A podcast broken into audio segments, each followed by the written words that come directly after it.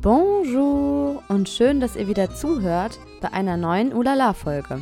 Heute geht es um das Thema Kinderbetreuung in Frankreich und zwar geht es hier um die frühkindliche Betreuung, also für Kinder von 0 bis 3 Jahren. Bevor ich selber Mama wurde, habe ich mich immer gefragt, warum die Französinnen überhaupt so viele Kinder bekommen. In Deutschland ist ja so die ideale Wunschanzahl der Kinder im Durchschnitt zwei Kinder und in Frankreich ist die ideale Wunschkinderanzahl drei Kinder. Und ich habe mich immer gefragt, warum zur Hölle kriegen die Französinnen so viele Kinder, wenn sie sich gar nicht selber um die Kinder kümmern. Also das war meine Vorstellung, bevor ich schwanger wurde und äh, selber ein Kind hatte. Und ich finde schon, dass sich darüber diskutieren lässt, wie die Eltern-Kind-Beziehung in Frankreich ist, weil in, zumindest in meinem Umfeld finde ich das auffällig, wie oft die Bindung gerade zur Mutter oder generell auch zu den Eltern nicht so eng ist, weil die Kinder einfach nicht so viel Zeit mit ihren Müttern oder Eltern verbringen, aber gerade in der ersten Zeit, gerade das erste Jahr, vor allem wenn man stillt, ist ja die Mutter viel präsenter für das Kind. Aber viele Mütter stillen ja auch gar nicht, was vielleicht auch damit zu tun hat, dass die meisten nach drei Monaten schon wieder arbeiten und stillen trägt ja auch viel zur Bindung bei. Also es sind alles nur meine Hypothesen jetzt. Man kann natürlich auch, wenn man dem Kind die Flasche gibt, eine gute Bindung aufbauen. Aber ich denke schon, dass es Zusammenhänge zwischen diesen ganzen Themen gibt. Also wann man wieder anfängt zu arbeiten, wie viel Zeit man mit dem Kind verbringt und wie man diese Zeit auch mit dem Kind verbringt. Auf jeden Fall ist das Thema Betreuung ein Thema, wo sich die Geister scheiden. Also nicht nur zwischen Deutschen und Franzosen, sondern ja, also ich finde, es ist generell eigentlich ein Thema, was im Grunde genommen sehr individuell entschieden wird oder also wo eigentlich gar keiner groß mitreden kann, aber wo trotzdem irgendwie alle sich ein Urteil bilden oder ja, ich meine, das ist eine Familienentscheidung, wann und wie und wo und von wem man sein Kind fremd betreuen lässt. Ich möchte euch vor allem auch in dieser Folge so einen Überblick geben, was es für Betreuungsmöglichkeiten gibt in Frankreich, was sich hinter diesen ganzen Begrifflichkeiten verbirgt. Und ihr hört auch einen Audiobeitrag von Nushin, die aus ihrer Perspektive beleuchtet, wie das bei ihr damals war, bei ihren zwei Kindern.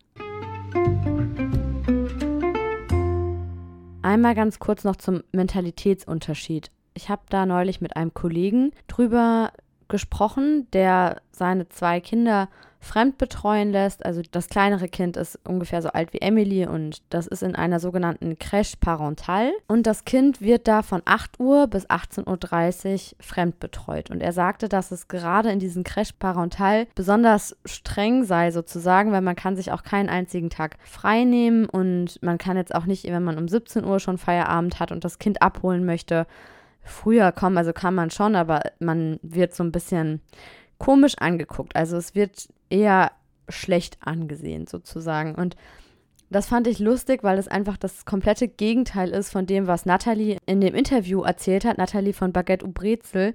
Da haben wir ja auch über Betreuung gesprochen unter anderem und sie sagte, dass wenn sie ihr Kind um, ich glaube 15 Uhr war es, abholt, dann ist sie schon eine der letzten Mütter und man möchte ja auch nicht dem Kind das Gefühl vermitteln, dass man immer als letztes abgeholt wird. Und ja, darüber haben wir gesprochen und es ist einfach ein riesiger Mentalitätsunterschied. Also in Deutschland ist es, es ändert sich zwar vieles gerade und man und es gibt auch immer mehr Kinder, die länger in Betreuungen bleiben, aber grundsätzlich ist es halt doch, ja, sind es doch auf jeden Fall ein paar Stunden früher. Also auch eine Ganztagsbetreuung endet ein paar Stunden früher in Deutschland als in Frankreich. In der letzten Folge habe ich ja über Emanzipation gesprochen und auch Maries Kaiser zitiert. Und einen Punkt, den ich noch ganz kurz ansprechen möchte, den ich beim letzten Mal in der letzten Folge komplett ausgelassen habe, ist das Thema Homeschooling in Corona-Zeiten.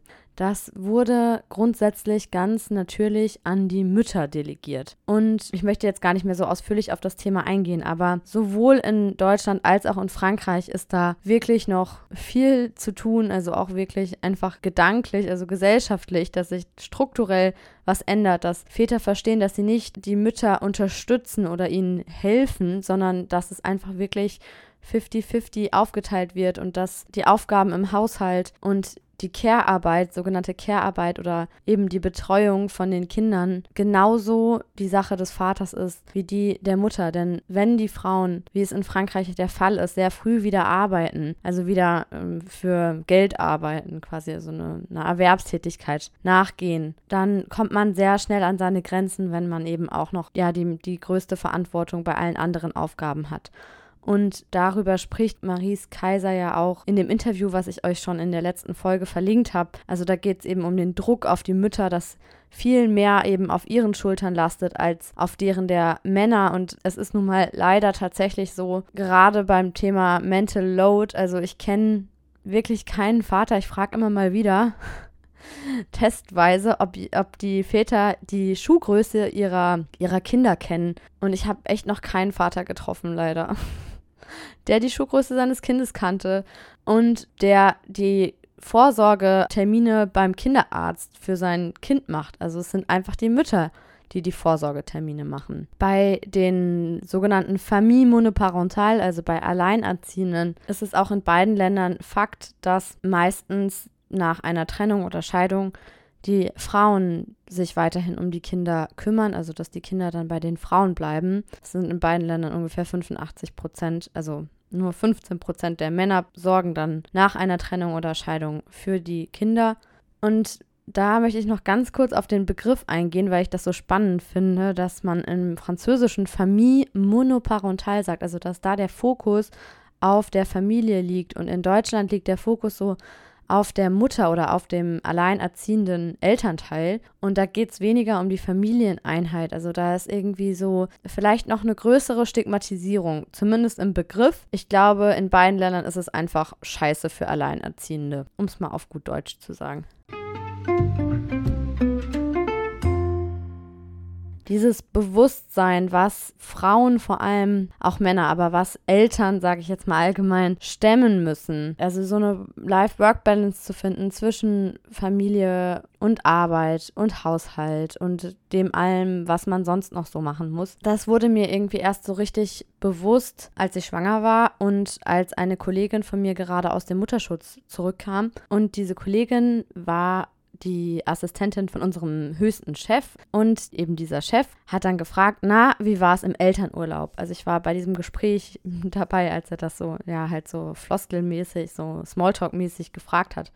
Und sie war irgendwie total entsetzt über diese Frage. So, wie kann er nur fragen, wie es im Elternurlaub war? Also die wäre beinahe in Tränen ausgebrochen und hat halt gesagt, das, das war kein Urlaub sie hat noch nie sowas Anstrengendes in ihrem Leben gemacht. Die war einfach total erschöpft, stand jede Nacht fünfmal auf und hat sich morgens dann trotzdem zur Arbeit geschleppt. Und dass es eben verdammt viel Arbeit ist, sich um ein Kind zu kümmern, dass man keine Pausen hat, dass man 24-7 im Dienst ist sozusagen, wurde mir ja dadurch schon ein bisschen bewusst und dann erst so richtig, als ich eben selber dann ja, mit dem Kind alleine zu Hause saß und den ganzen Tag gefühlt nur gestillt habe in der ersten Zeit. Und am Anfang habe ich auch immer mindestens eine halbe Stunde gestillt und das 12 bis 14 Mal am Tag, also auf 24 Stunden gerechnet. Man zählt ja auch irgendwie gar nicht mehr in Tag und Nacht, weil am Anfang kennt ja auch das Kind leider noch keinen Tag- und Nachtrhythmus. Und dann bin ich im Sommer 2020 mal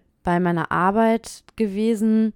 Ich war zwar noch nicht wieder im Dienst, da war die Kleine erst drei Monate alt, aber ich hatte mich auf eine andere Stelle beworben und bin deswegen eben zum, zu meiner Arbeitsstätte gefahren und habe da eine Kollegin getroffen, die mir von dem ersten Lockdown, der ja gerade zu Ende war, also im Mai 2020 war der erste Lockdown dann vorbei und man durfte quasi wieder ins Büro gehen und die war total erleichtert, weil sie zwei schulpflichtige Kinder zu Hause hatte, die beide nicht in die Schule gehen durften und um die sie sich eben zu Hause, also mit denen sie zu Hause Homeschooling gemacht hat. Ja, also die, die war dann eben total erleichtert, dass sie jetzt wieder ins Büro gehen kann und hat mir gesagt, das ist wirklich Erholung im Vergleich zu zu Hause. Ja, und nochmal ganz kurz zu der Frage, wie schaffen denn das französische Frauen alles eigentlich mit der Arbeit und mit der Kinderbetreuung und irgendwie dann auch noch eine gute Ehefrau zu sein und auch noch irgendwie den Haushalt zu schmeißen. Also ich karikiere jetzt mal so ein bisschen, aber das wird ja irgendwie doch alles von einer Frau erwartet.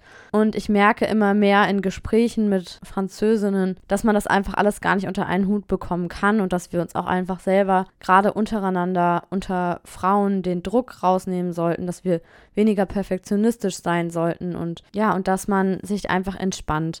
Ich versuche ja auch bei Instagram immer so ein bisschen dafür zu plädieren und zeige auch meinen dreckigen Küchenboden oder unsere unaufgeräumte Wohnung in der Hoffnung, dass es vielleicht andere entspannt und auch einfach ja, realistischer ist, weil wie oft sieht die Wohnung denn wirklich richtig ordentlich aus mit Kindern, gerade mit kleinen Kindern. Also bei uns hält das dann vielleicht zehn Minuten an, der Zustand. So, jetzt muss ich irgendwie wieder den Bogen schlagen zum Thema Fremdbetreuung. Also wenn man dann das Kind fremdbetreut und die Wohnung putzen kann und die Wohnung nicht innerhalb von zehn Minuten verwüstet wird, ist das natürlich im besten Fall einfach erstmal eine Erleichterung, so wie ich gerade von meiner Kollegin berichtet habe, die erstmal ja erleichtert war, wieder zur Arbeit zu gehen oder generell, wenn man arbeitet und das Kind ist fremdbetreut, dann kann man ja erstmal eigentlich durchschnaufen. Und gerade wenn man einen Bürojob macht, ist es halt wirklich einfach auch körperlich und psychisch weniger anstrengend, vorm PC zu sitzen, als die ganze Zeit Verantwortung für ein Kind zu tragen.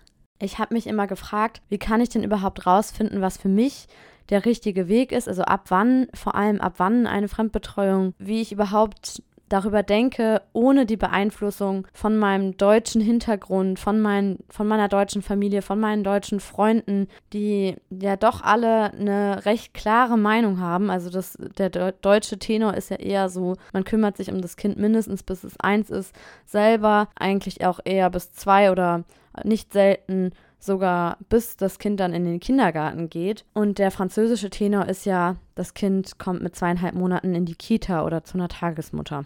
Und ich habe mich dann gefragt, was möchte ich eigentlich, was können wir uns auch leisten als Familie? Und ja, in dieser Folge spreche ich ausführlich eben von diesen Überlegungen, von den Möglichkeiten, die es gibt. Und es soll auch nochmal eine Zusatzfolge geben, speziell zum Thema Betreuung durch eine Tagesmutter, in der ich euch dann nochmal ja, darüber erzählen werde, wie wir überhaupt unsere Tagesmutter gefunden haben, aber auch meine Ängste, Sorgen, Gedanken, die Schwierigkeiten, die es auch da gibt. Aber hier in dieser Folge soll es jetzt wirklich auch erstmal ja, praktische Anlaufstellen geben für euch und, und eben ja, einen ausführlichen Überblick über die unterschiedlichen Betreuungsformen. Ich habe schon zu Beginn gesagt, für viele Franzosen stellt sich die Frage gar nicht. Natürlich arbeiten sie direkt nach dem Mutterschutz wieder. Das steht auch in dem Zeitungsartikel von der Augsburger Allgemein vom 22.11.2021. Den Artikel verlinke ich euch mal in den Show Notes. Ich zitiere mal aus dem Artikel, das fand ich ganz spannend. Die Frauen steigen rasch nach der Geburt komplett wieder in den Beruf ein und brauchen dementsprechend früh eine zuverlässige Lösung. 75 Prozent der Mütter von mindestens einem Kind unter drei Jahren arbeitet in Vollzeit, bereits drei Monate nach der Entbindung. Eine Verlängerung der Auszeit ist möglich, aber nur mit finanziellen Einbußen. Die staatlichen Hilfen sind auf maximal 400 Euro pro Monat gedeckelt. Das habe ich ja auch schon in der letzten Folge angesprochen. Stattdessen wird die Berufstätigkeit von Müttern gefördert, indem es deutliche Vorteile bei der Einkommenssteuer gibt und auch die Kosten für die Kinderbetreuung zur Hälfte abgesetzt werden dürfen. Länger zu Hause bleiben können sich viele nicht leisten.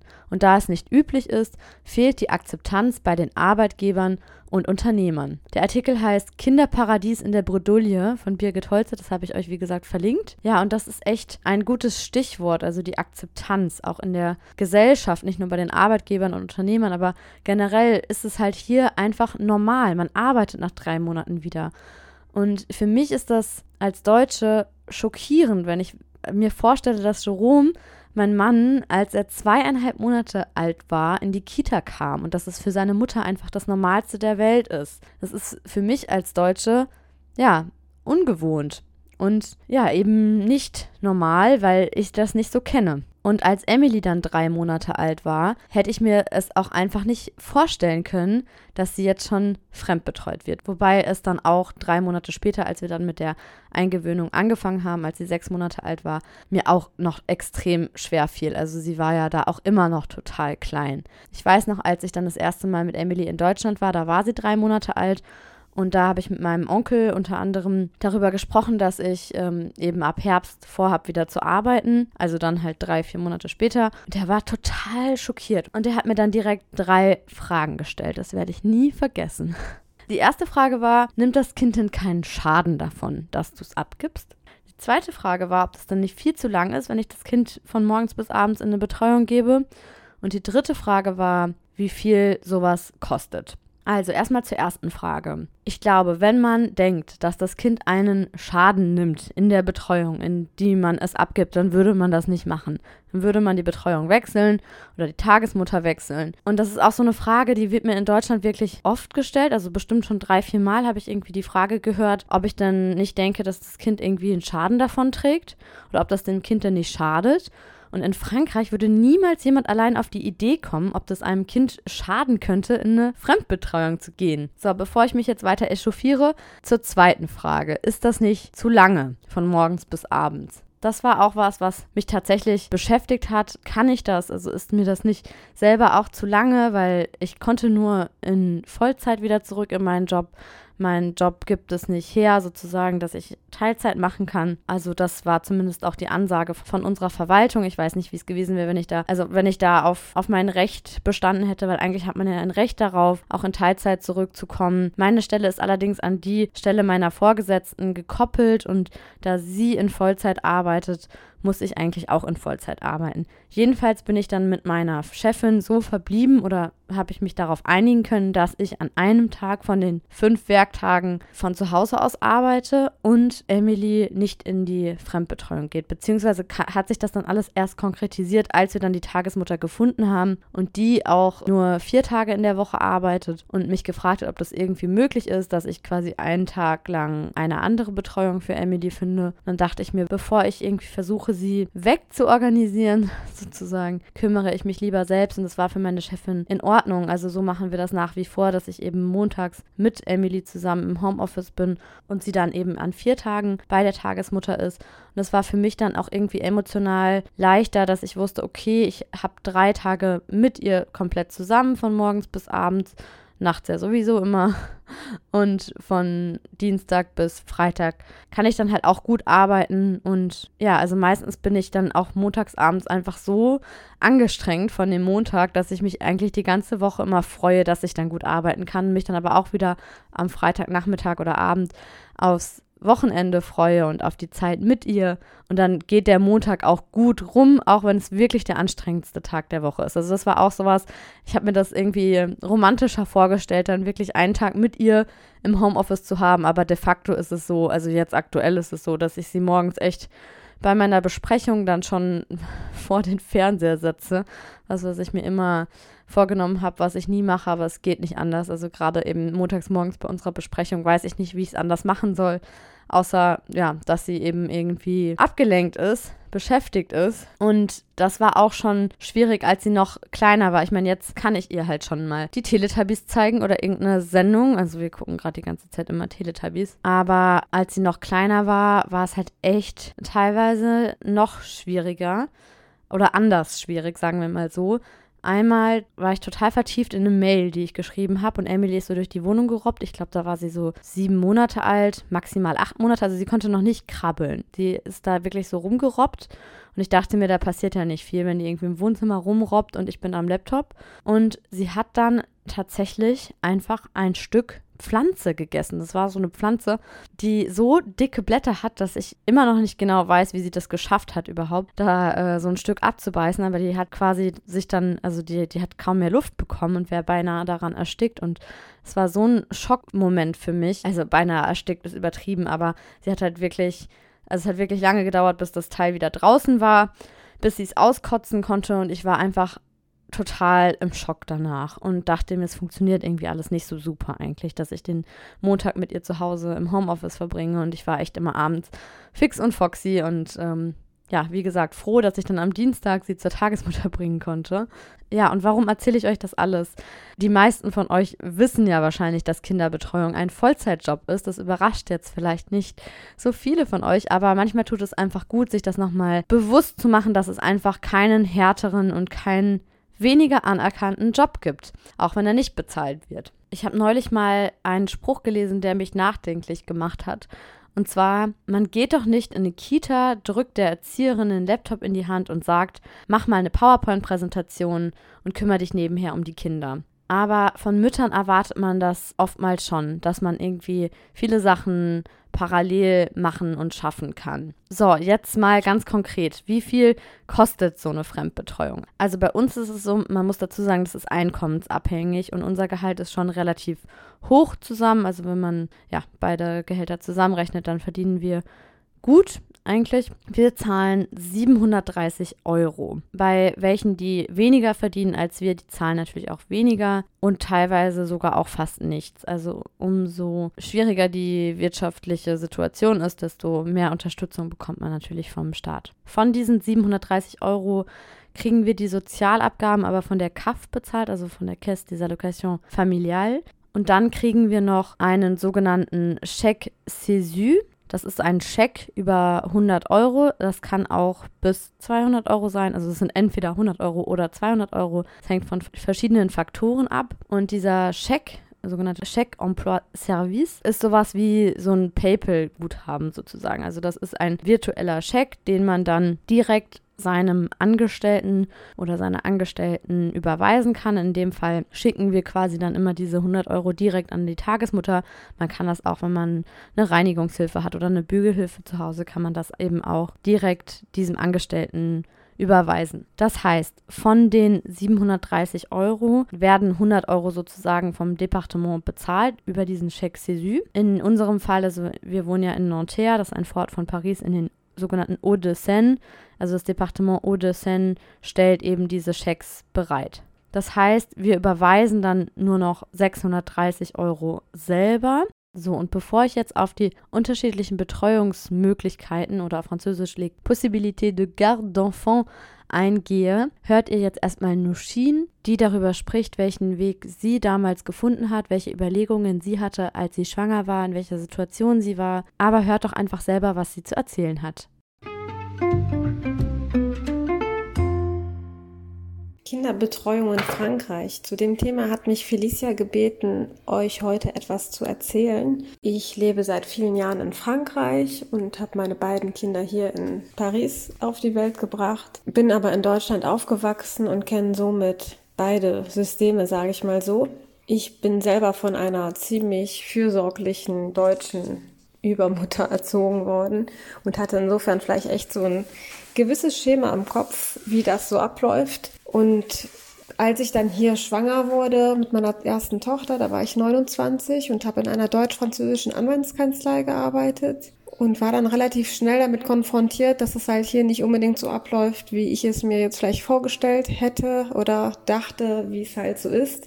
Ich sah halt um mich herum meine ganzen Kolleginnen, junge Frauen, junge Karrierefrauen, Anwältinnen, die halt auch Kinder bekamen und nach dem Mutterschutz alle sofort wiederkamen und ja, ihre Kinder dann wahrscheinlich bei irgendwelchen Tagesmüttern untergebracht hatten. Und fühlte mich dann schon so ein bisschen irgendwie genötigt, diesen Weg auch einzuschlagen, so dass ich dann so ein bisschen wieder willig mich dann brav im sechsten Schwangerschaftsmonat im Rathaus gemeldet habe, meine Tochter die damals noch nicht geboren war, auf die Warteliste der Krippenplätze gesetzt habe, dann aber schnell äh, zu hören bekam, dass das eigentlich ziemlich sinnlos ist, dass die Wartelisten unendlich lang sind, dass man eigentlich nur mit viel Glück oder Vitamin B irgendwie einen Krippenplatz bekommt und ich mich auf jeden Fall um eine Alternative kümmern sollte, was dann bedeutet halt um eine Tagesmutter. Das war für mich dann eigentlich keine Option.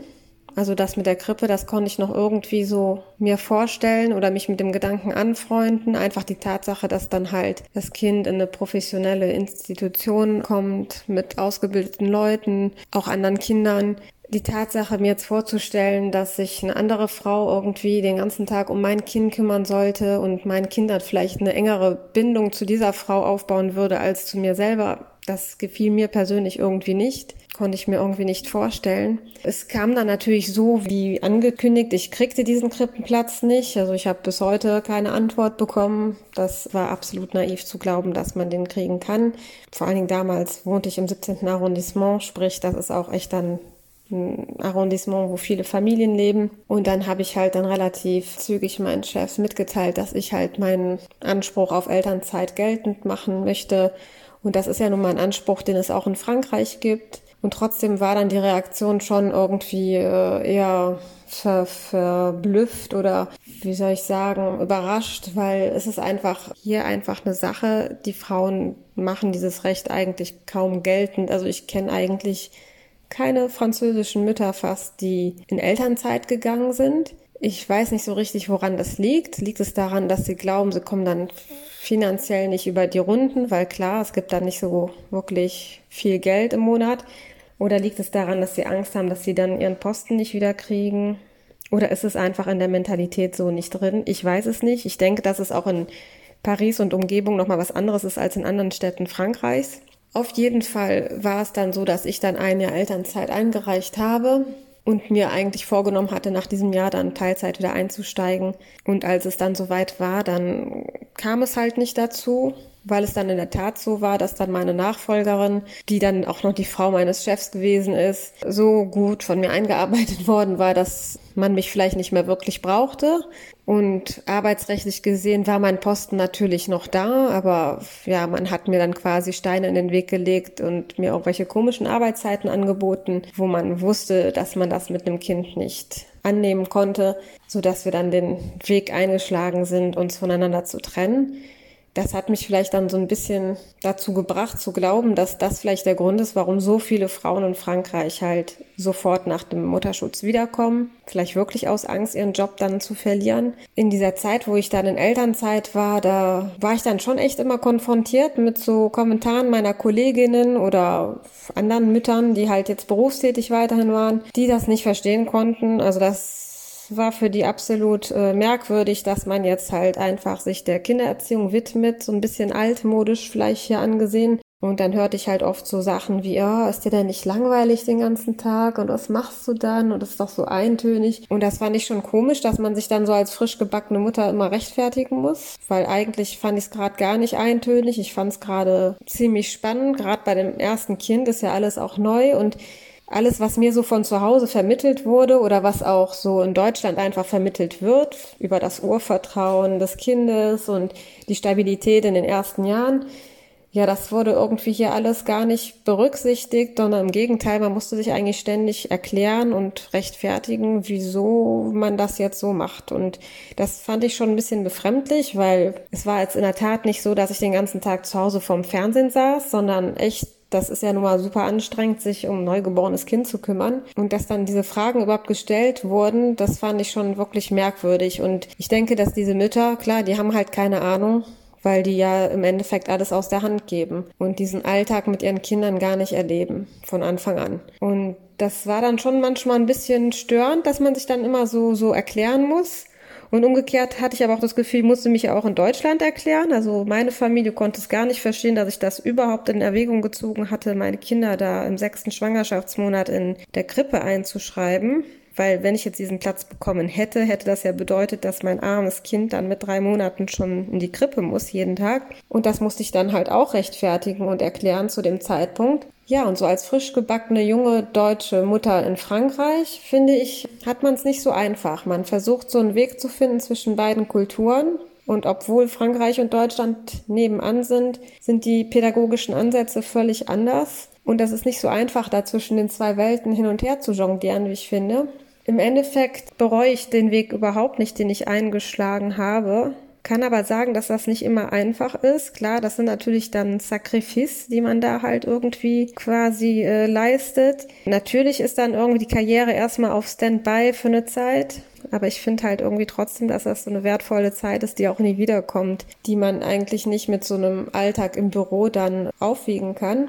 In dieser Zeit, wo ich in Elternzeit war, habe ich dann aber trotzdem auch da wieder so, so ein bisschen dem Druck hier in Frankreich nachgegeben. Ich hörte dann immer auch sehr viel so von älteren Damen oder anderen Leuten halt oder auch selbst aus dem familiären äh, Umfeld, also von meiner Schwiegerfamilie, gab es dann schon immer so Bemerkungen, dass halt irgendwie wir zu viel aufeinander hängen würden und dass mein Kind dann absolut abhängig von mir ist und es dann ganz furchtbar schwer haben würde im Kindergarten und das wäre absolut nicht gut und ich habe mich dann auch da wieder so ein bisschen beeinflussen lassen und habe dann da meine Tochter in so eine private Krippe ein paar Stunden die Woche immer eingeschrieben. Und das lief gar nicht gut. Das ist total in die Hose gegangen. Also meine Tochter war einfach nicht reif oder bereit. Und es war echt ein Jahr lang nur Tränen und Heulerei. Und letzten Endes denke ich, hätte ich auch da eigentlich diesem Druck nicht nachgeben müssen, weil kein Kind bis in alle Ewigkeit an Mamas Rockzipfel hängt. Das heißt, die wäre auch so wahrscheinlich irgendwann selbstständig geworden, spätestens wenn sie in den Kindergarten kommt. Und ich glaube, diese Erfahrung war nicht unbedingt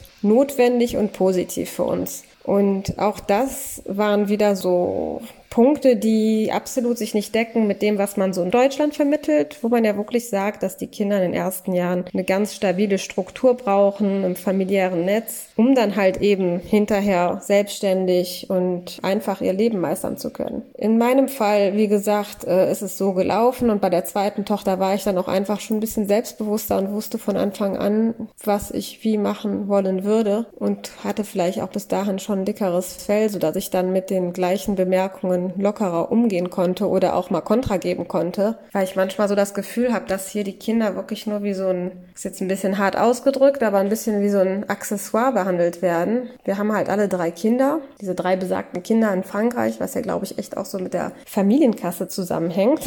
Das ist jetzt noch mal ein anderes Thema, aber man kriegt ja so viele Vorteile ab dem dritten Kind und irgendwie habe ich das Gefühl, das ist so die magische Zahl in Frankreich. Die Frauen haben alle drei Kinder und ja, man hat halt diese Kinder, aber man kümmert sich eigentlich nicht drum. Und insofern verpasst man auch sehr viel.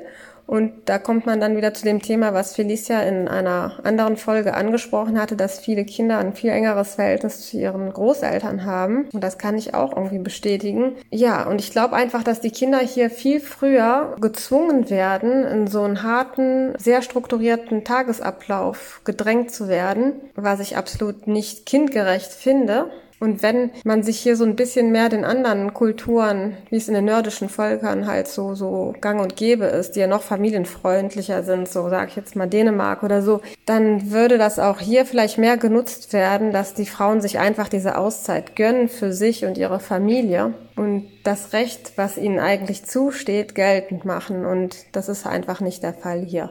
In meinem Fall war es die richtige Entscheidung. Verurteilen kann man keinen. Das muss letzten Endes auch jeder wissen. Ich finde halt nur wirklich, dass es dann unterm Strich, kann ich sagen, schwierig ist, wenn man so beides kennt beide Systeme kennt und sich dann quasi, ja, man muss irgendwie ein Gleichgewicht zwischen den beiden Welten dann finden.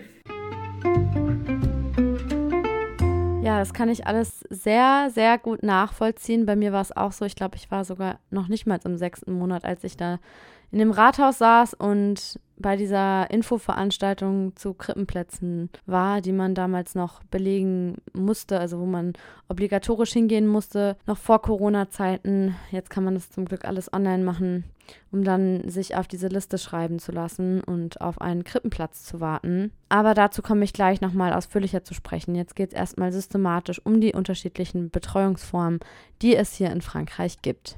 Also, in Frankreich werden in der Regel immer mehrere Babys und Kleinkinder zusammen betreut, egal für welche Betreuungsform man sich entscheidet. Es gibt eigentlich nie eine 1 zu 1 Betreuung, wie man es ja manchmal aus Deutschland kennt, dass dann wirklich eine Tagesmutter oder ein Kindermädchen für ein Kind zuständig ist oder für Geschwisterkinder, also dass die zu einem nach Hause kommt oder so. Das gibt es hier in der Regel nicht. Also in der Regel handelt es sich um einen sogenannten Accueil kollektiv sprich um eine Gruppe von Babys und Kleinkindern. Nochmal ganz kurz zu dem Thema Einzelbetreuung, also das, was ich gerade gesagt habe, quasi wie so eine Nanny. Es gibt hier auch etwas, das nennt sich Nunu. Die hat aber keine spezielle Ausbildung dafür. Also im Gegensatz zu einer Assistante maternelle, also zu einer Tagesmutter, die dafür eine spezielle Ausbildung hat, hat das die Nunu nicht. Es gibt aber auch viele, die zum Beispiel ihre Schulkinder von einer Nunu abholen lassen, also wo es auch vielleicht gar nicht unbedingt notwendig ist, dass es da jetzt so eine spezielle Ausbildung gibt. Dann ist es quasi eher sowas wie ein Babysitter. Also die Assistante maternelle Assistant oder Assistante maternelle, meistens sind es Frauen, aber es gibt ja auch einige Männer, die das machen. Die haben da bestimmte Kurse belegt, beziehungsweise kriegen die eine Ausbildung finanziert vom Departement. Manche stellen auch tatsächlich eine Nunu als Ganztagsbetreuung ein, aber da, da muss man eben wissen, dass es sich ähm, dann eben um keine Assistant Assistant oder Assistant agréé handelt, also die eben dann kein Agrément hat, also diese offizielle Genehmigung, dass man eben dem Beruf nachkommen kann. So, ihr habt vielleicht schon von Crèche Municipal, Crèche Privé, Crèche Familial, Crèche Parental gehört und um da jetzt mal so ein bisschen Licht ins Vokabulardschungel zu bringen, möchte ich die jetzt mal so nach und nach mit euch durchgehen.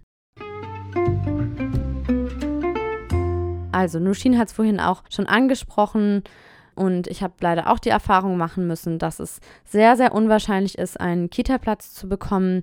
Die Wahrscheinlichkeit erhöht sich dann, ich glaube, wenn man, also wenn es schon, wenn man schon mehrere Kinder hat und dann eben ein Geschwisterkind schon irgendwo einen Kita-Platz hat oder auch bei bestimmten Berufen, wenn man zum Beispiel selber als Erzieherin arbeitet und dann selber eben wieder in einer Kita oder in einer anderen Betreuung arbeiten muss, dann hat man auch ähm, ja, vorrangig Anrecht auf so einen Kita-Platz.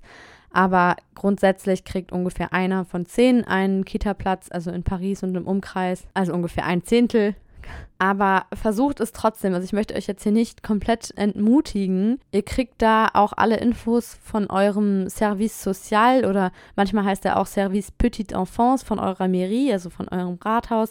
Also wenn ihr euch an die Stadt wendet, dann fragt einfach mal nach, wann da die, diese Komitees sich zusammensetzen. Meistens setzen die sich dreimal im Jahr zusammen und auch wenn die einem meistens direkt sagen, sie haben aktuell keine Kita-Plätze frei, dann kann es gut sein, dass es dann vielleicht doch nochmal sich was ändert in den darauffolgenden Monaten. Man wird auch oft ermuntert, sich mehrfach zu bewerben, aber da muss man schon, ja, muss man schon wirklich dahinter sein. Aber ich habe schon von einigen gehört, die es dann doch, wo es dann doch nach zwei Jahren oder so geklappt hat. In den Meris geben die euch übrigens auch nicht nur Infos zu den öffentlichen Einrichtungen, sondern auch zu den Alternativen. Es gibt ja in jeder Stadt auch mehrere Angebote. Damit ihr euch so ein bisschen orientieren könnt, habe ich euch hier mal in den Show Notes die Seite von Babilou verlinkt. Das ist jetzt hier keine Kooperation oder so. Das hat mir nur selber sehr geholfen in der Schwangerschaft. Und die Beratung bei denen ist auch kostenfrei. Das ist sowas wie eine GmbH, die auch selber einige private Kitas betreiben.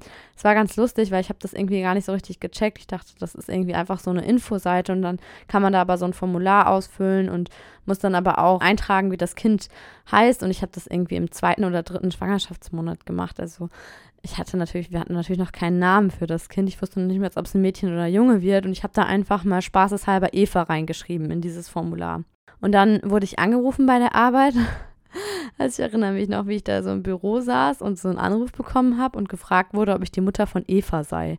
Ich so, nee, ich habe gar kein Kind. Und dann meinten die so, ja, aber sie möchten doch die Eva nächstes Jahr betreuen lassen und haben sich da doch jetzt hier so Informationen gesucht auf der Seite von Babilou. Und dann dachte ich mir so, ach ja, stimmt. Und ja, dann haben sie halt gefragt, wann denn die kleine Eva geboren werden soll. Und dann meinte ich so, ja, in sechs Monaten oder so.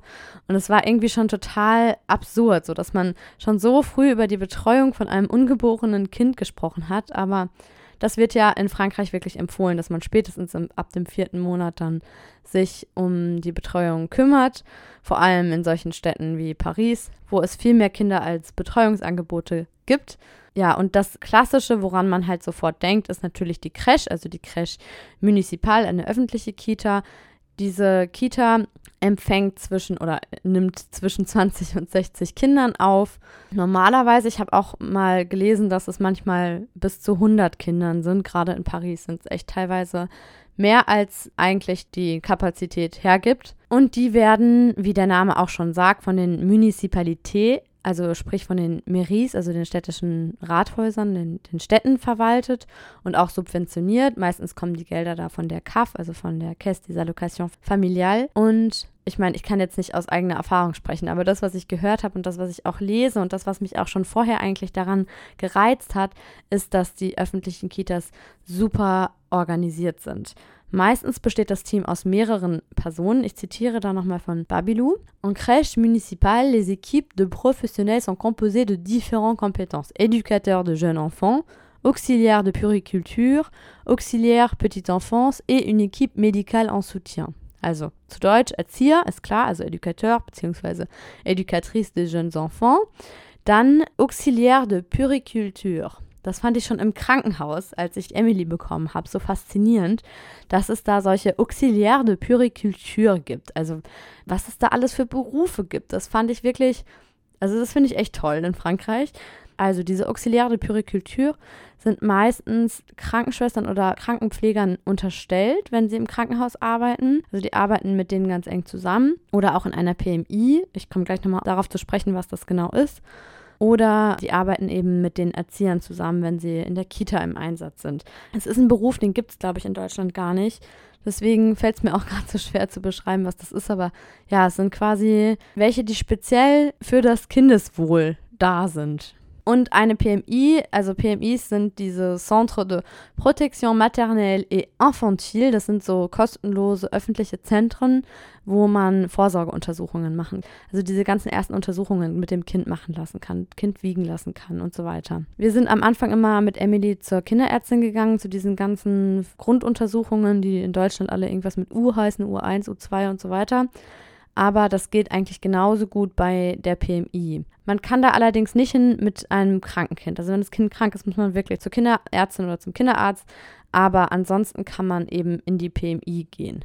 Also, Educateur habe ich genannt, Erzieher also, dann eben die Auxiliaire de Puriculture, also quasi diese Hilfskräfte für das Kinderwohl. Und dann gibt es auch noch sogenannte Auxiliaire Petite Enfance, die machen eher so das Ganze drumherum, also zum Beispiel laut Fiche Métier, also laut Berufsbeschreibung von Orientation pour tous, verlinke ich euch dann auch nochmal. Die machen dann so Sachen wie eben die Kinder abholen, also vorne in Empfang nehmen, Besprechungen vorbereiten, Spielzeug wegräumen, herrichten, also so alles drumherum halt. Und dann gibt es auch noch eine Equipe Medical, also ein medizinisches Team. Und das hat mich auch schon lange fasziniert, also auch schon lange bevor ich schwanger wurde, dass es da sogar wirklich, ja, so medizinisches Personal in den Kitas gibt, dass da auch einfach schon für die Allerkleinsten so gut gesorgt ist. Und das erinnert mich auch alles so ein bisschen an diese Wochenkrippen, die es früher in der DDR gab, also wo die Kinder wirklich von Montagmorgen bis Freitagabend hinkamen, weil alle Vollzeit gearbeitet haben. Und wenn man das jetzt mal objektiv betrachtet und nicht so verteufelt oder irgendwie wertet, finde ich das eigentlich schon cool, dass da nur Profis sind, dass da sogar gekocht wird, dass es da eine eigene Mensa gibt. Und in der Schwangerschaft konnte ich mir das echt gut vorstellen, also dass wenn wir jetzt einen Kita-Platz bekommen hätten, dass wir das dann auch gemacht hätten. Also wie gesagt, man muss da so ein Dossier ausfüllen, am besten ab dem vierten Schwangerschaftsmonat, also quasi zu Beginn des zweiten Trimesters. Und bei uns in Nanterre ist das also der sogenannte Service de Petite Enfance, aber es kann eben auch, wie vorhin schon gesagt, der Service Social sein. Also fragt einfach in eurer Mairie nach, wer sich um Kinder kümmert sozusagen. Und da meine Tochter ja noch nicht geboren war, ähm, handelte es sich um eine sogenannte Präinskription. Man hätte dann auch nochmal, falls man einen Platz bekommen hätte, zugeteilt bekommen hätte, bestätigen müssen, dass das Kind auch tatsächlich geboren ist, was schon so einen gewissen Sarkasmus in, mit sich trägt. Also man hätte da so eine Geburtsurkunde hinschicken müssen. Man gibt dann auf dieser ähm, Präinskription seine Betreuungswünsche an und wir haben da alle möglichen Empfehlungen bekommen, wie wir quasi unsere Chancen erhöhen können, also was wir am besten angeben. Dass man erstmal zum Beispiel eher längere Betreuungszeiten angibt und dann verhandelt, falls man einen Platz bekommt und dann doch flexibler ist und so weiter. Also uns wurde auch schon von Anfang an gesagt, wir sollen vier Tage angeben, nicht fünf, weil er auch ganz viele kind, ähm, Eltern, die Grundschulkinder haben oder Kinder, die in der École maternelle sind, also in der Vorschule sozusagen im Kindergarten, mittwochs, nachmittags zumindest nicht arbeiten und deswegen dann eben auch kleinen Kinder mittwochs zum Beispiel zu Hause lassen. Also wir dachten halt auch, es sei taktisch am klugsten, wenn wir nur vier Tage angeben und dass wir dann vielleicht bessere Chancen hätten. Aber wir kamen dann, ich glaube, auf Platz 1030 von keine Ahnung wie vielen. Also wir waren, wir hatten auf jeden Fall noch 1000 Wartende vor uns. Ja, und ich habe ja schon gesagt, dass es vor Corona noch so war, dass man da hin musste zu dieser Infoveranstaltung vor Ort, damit man dieses Formular de Präinscription ausfüllen konnte. Und das war wirklich furchtbar. Also es war echt richtig, richtig schlimm. Das war eben im Winter 2019 oder so ja, später Herbst 2019. Ich war, wie gesagt, ein paar Monate schwanger. Und das ging einfach drei Stunden diese Veranstaltung und war in so einem zugigen Vorraum von der Mairie, wo total viele Schwangere und teilweise auch mit kleinen Kindern saßen und es war einfach so kalt da. Und außerdem war es halt auch irgendwie dann alles so plötzlich so konkret, als dann darüber gesprochen wurde, wie das dann abläuft. Und ich saß da echt wie so ein Häufchen Elend. Und wäre am liebsten früher aus dieser Infoveranstaltung gegangen, aber dann hätten wir eben nicht dieses Formular bekommen, das hat man echt dann erst nach den drei Stunden ausgehändigt bekommen, auch so typisch französisch, so super streng und wird, behandelt wie so ein kleines Kind, obwohl du halt selbst gerade dein Kind erwartest. Und ja, also Jerome und ich waren echt die ganze Zeit kurz davor zu gehen, aber haben dann echt ausgeharrt und dann eben das Formular ausgefüllt, abgegeben und darauf gewartet, dass diese Kommission d'Attribution, die sich dreimal im Jahr trifft, uns auch einen Platz ja, zuteilt. Mir wurde auch gesagt, dass es immer mehr Plätze zur Rentrée gibt, also quasi zu September, Oktober. Und dann war auch für mich eigentlich klar, dass ich wieder dann halt wieder im Herbst 2020 anfangen möchte zu arbeiten. Ja, das heißt, das mit der Crash hatte sich dann recht schnell erledigt. Also da war Emily auch noch nicht mal auf der Welt, als wir schon die Absage bekommen haben. Mein Mann war aber auch schon von vornherein skeptisch, weil er findet, dass sich eine Tagesmutter viel besser oder viel ja, individueller um das Kind kümmern kann, einfach weil viel weniger Kinder da sind. Und ja, jetzt ist es ja bei uns auch so, dass sie von einer Tagesmutter betreut wird, die sich auch noch um ein anderes Kind kümmert. Also die sind zu zweit. Und natürlich ist das ein sehr inniges Verhältnis zu dieser Bezugsperson, also zur Tagesmutter. Und alles hat Vor- und Nachteile. Ich komme da in der nächsten Folge nochmal ausführlicher drauf zu sprechen. Aber das war auf jeden Fall da schon Thema, dass mein Mann gesagt hat, naja, wollen wir das überhaupt mit der Kita? Da werden die Kinder so schnell krank und die stecken sich da alle ständig gegenseitig an. Und es ist ja auch klar, der eine hat einen Schnupfen fast mit seinen Händchen an sein Rotzennäschen, dann das Spielzeug an, das, der nächste steckt das Spielzeug in den Mund und irgendwie sind dann sofort alle krank und die Uhrzeiten sind auch nicht so flexibel in der Kita. Aber wie gesagt, also wenn es geklappt hätte, dann wäre wahrscheinlich Emily jetzt auch in der Kita. Wer weiß. Man weiß ja nie, wofür das alles gut ist, dass das Leben so läuft, wie es läuft. Eine Sache noch zum Kostenfaktor. Ihr könnt da auch so eine Simulation, so eine Kostensimulation von der CAF machen, aber grundsätzlich kann man sagen, es ist, ist es ähnlich wie bei einer anderen Betreuungsform. Also nur weil das jetzt öffentlich ist, heißt es nicht unbedingt, dass es auch günstiger ist. Bevor ich jetzt nochmal speziell auf Tagesmütter zu sprechen komme, möchte ich noch kurz über die anderen Crash-Formen, die es gibt, sprechen. Es gibt auch sogenannte Crash d'entreprise, also so Firmenkitas, die speziell für die Firmenangehörigen sind. Fragt da auf jeden Fall mal in eurer Firma nach, wenn ihr in einer französischen Firma arbeitet, ob es das gibt. Manchmal befindet sich die Kita direkt am Arbeitsplatz, das weiß man ja dann wahrscheinlich. Also da muss man dann wahrscheinlich auch nicht nachfragen, wenn man jetzt in einem Krankenhaus arbeitet und da ist dann direkt eine Kita ist ja dann klar, aber manchmal sind sie auch ein bisschen weiter weg, nie richtig weit weg, also immer in der Nähe vom Arbeitsplatz. Die wird dann teilweise von der Firma finanziert und man hat dann halt auch prioritär Anspruch drauf, weil man eben zu dieser Firma gehört. Also ja, muss man dann natürlich abwägen, jetzt auch mit dem ganzen Teletravai, mit dem vielen Homeoffice, ob sich das lohnt, dass man dann quasi immer zum Arbeitsplatz fahren muss oder das Kind dahin bringt. Wenn wir die Möglichkeit gehabt hätten, hätten wir das auf jeden Fall gemacht. Also wenn jetzt zum Beispiel Jerome so eine Crèche d'entreprise, es da eine Crèche d'entreprise geben würde, dann hätten wir uns wahrscheinlich die Frage auch nicht gestellt. Also klar, man ist einfach froh, wenn man die Möglichkeit hat und das ist ja auch ein Privileg, aber hatten wir halt leider nicht. Dann gibt es auch noch die sogenannten Crèche familial. Das sind also sogenannte familiäre Krippen. Da arbeiten auch Tagesmütter, aber die werden, und das ist auch der Unterschied dann sozusagen zu den, zu den normalen Tagesmutter, von der Stadt oder von der Gemeinde beschäftigt oder von einem Verein. Und die Tagesmütter müssen natürlich auch so ein Agreement haben. Die werden dann von der Krippe bezahlt, also von der Crèche familial. Also es ist so eine Art ausgelagerte Krippe. Also de facto gibt es da eigentlich gar nicht so große Unterschiede jetzt erstmal zum Tagesablauf von der Tagesmutter mit dem Kind, aber es ist eine andere Struktur, also ein bisschen anders alles, wie das geregelt ist. Es wird eben von einer anderen Stelle bezahlt, die Tagesmutter hängt von einer anderen Stelle ab und so weiter.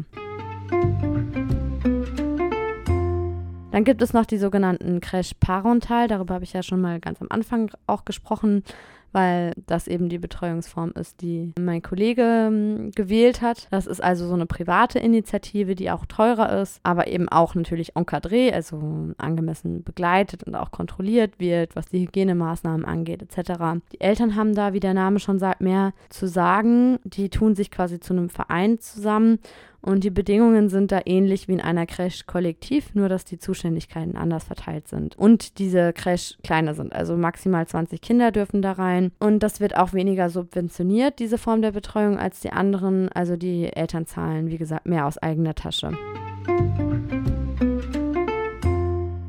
Dann gibt es noch die sogenannten Mikrocrash. Das gab es, glaube ich, auch auf der Liste, die man ähm, von der Mairie ausfüllen konnte. Da also diese sogenannte Prä-Inscription, die wir da gemacht hatten. Die nimmt noch weniger Kinder auf. Also ich glaube, maximal sind das zwölf. Das wird auch von der Stadt oder von der Gemeinde bezahlt und organisiert oder von einem Gemeindezentrum, was sich sozial engagiert.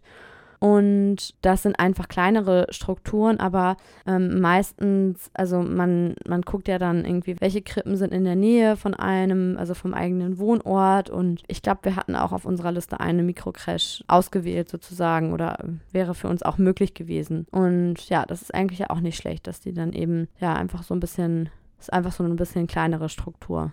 Und die Mikrocrash sind vor allem für Krippenkinder, aber auch noch länger, also bis sechs Jahre, ab zehn Wochen, so wie alle Kitas und eben bis sechs Jahre.